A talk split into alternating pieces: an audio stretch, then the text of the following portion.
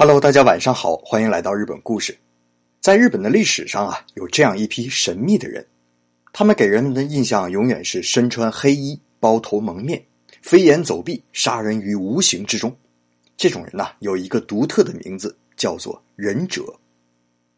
忍者呀，我们大家都知道叫做宁甲啊，这也是国际上的通用的称呼。可是啊，在日本还有一个更常用的名字，叫做喜诺比莫诺。忍者真正的含义就隐藏在这个“喜诺比莫诺”里。在日语中啊，“喜诺比”是隐藏、偷偷摸摸的意思，所以在日语里面，偷窃又有一种说法叫“喜诺比奥哈特拉库”。所以，如果按照我们中文的意思啊，忍者，我们很难理解这个字的含义。有什么好忍的呢？可是啊，如果按照“喜诺比”这个词来理解的话，哎，那就容易多了，那就是善于隐藏的人，叫做“喜诺比莫诺”。也就是忍者。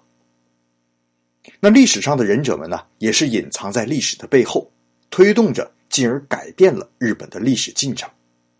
公元十六世纪初是日本的战国时代，群雄并起。那其中啊，最赫赫有名的就是织田信长了。那个时候啊，织田信长在日本中部地区，也就是现在名古屋一带啊，可以说是碾压一切呀。哪个大名冒出头了，就给你一锤子。那可是呢，只有一个地方让织田信长头疼的很，那就是素有忍者发祥地的伊贺地区。因为伊贺被群山环绕，地势险恶，再加上这里的村民是人人彪悍呐，所以虽然只有几百个人，也是让织田信长像狗咬刺猬一样，是摸也摸不得，咬也咬不得。终于呢，中部地区的各个大名都被织田信长打服了。好，我们奉你为老大。那织田信长，就开始腾出功夫收拾伊贺忍者了。第一次出兵呢，他派出了他的二儿子织田信雄，率领一万兵马。结果进了山以后啊，碰上了伊贺忍者们的游击战。那个时候啊，日本打仗还是排兵布阵的方法，恨不得是一对一死磕，哪见过这个打法啊？在深山老林里面转悠了好几天，结果最后啊是铩羽而归。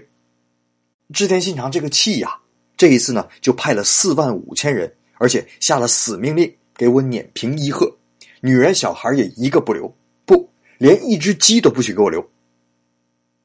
那虽然经过了顽强抵抗，不过毕竟实力相差太悬殊了嘛，几百人对几万人，你想，最后呢还是被打得四分五裂。那织田信长虽然把伊贺占领了，可是从伊贺出来的大量忍者，可就进入了各个藩属国。于是呢，在日本各个地区出现了不同流派的忍者。其中啊，就有这么一支投靠了德川家康。后来织田信长在本能寺之变之中被杀，丰臣秀吉成了最高领导人。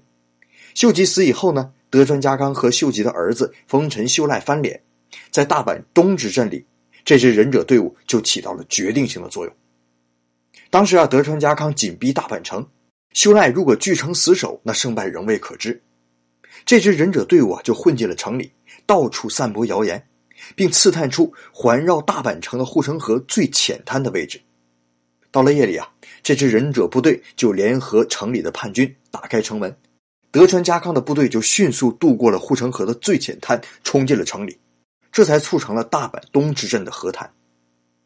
所以，通过这些历史啊，我们看到啊，忍者很少有和敌人正面交战的时候，都是在刺探军情或者打游击战、放冷枪这种活儿这就正好显示了我们开头所说的“忍者”的这个“喜诺比”的“忍”字，在日语中啊，就是偷偷摸摸的意思。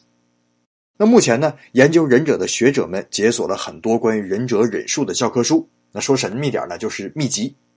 上面呢就介绍了忍者需要修炼的几门功夫。哎呀，完全打破了我们对忍者的印象。首先呢，误会最大的就是我们都认为忍者是穿着那身神秘的黑色忍者服的，这是最大的误解。你想啊，忍者的作用是在刺探军情啊。你穿那么显眼的衣服，那谁都知道你是忍者了。哎，所以忍者首要的基本功就是隐藏在人民群众之间。我给大家介绍几个场景啊。第一个，比如说你是一个忍者，要刺探一个大军阀的秘密，晚上去人家偷听，正好碰到人家家里人了。你说这时候你该怎么办？有人说忍者嘛，那不是往地上扔个烟雾弹，然后人就没了吗？哎，你电视剧看多了吧？告诉你啊，历史上真正的忍者，这个时候啊，会从兜里掏出一封情书，然后跟人来人说啊，说帮我给你们家小姐，我暗恋你们家小姐，我好喜欢她呀，怎么样？虽说被人当成变态或者偷窥狂的可能性大一些，不过身份没有暴露啊。再比如说啊，主公让你送一份秘密情报，你怎么办？那我们想啊，忍者肯定是昼伏夜出、飞檐走壁、踏雪无痕、草上飞的过去啊。其实啊，历史上真正的忍者这个时候就化身为鱼贩，把信藏在鱼肚子里，这样化整为零的把秘密送出去。还有啊。你以为忍者刺探军情的时候都是半夜趴在房梁上听吗？哎，那都是低级的。真正高级的忍者是化身为诗人呐，或者围棋家呀，或者艺人呐，以这些身份结交达官贵人来刺探机密。比如说日本俳剧诗人松尾芭蕉，后人呢就有猜测他是个忍者的。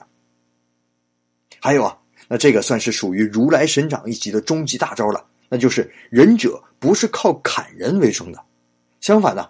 高级忍者会极力避免不必要的争斗，那像火影忍者里边动辄一个村子一个村子的毁掉，在忍者里面那都属于下级忍者了。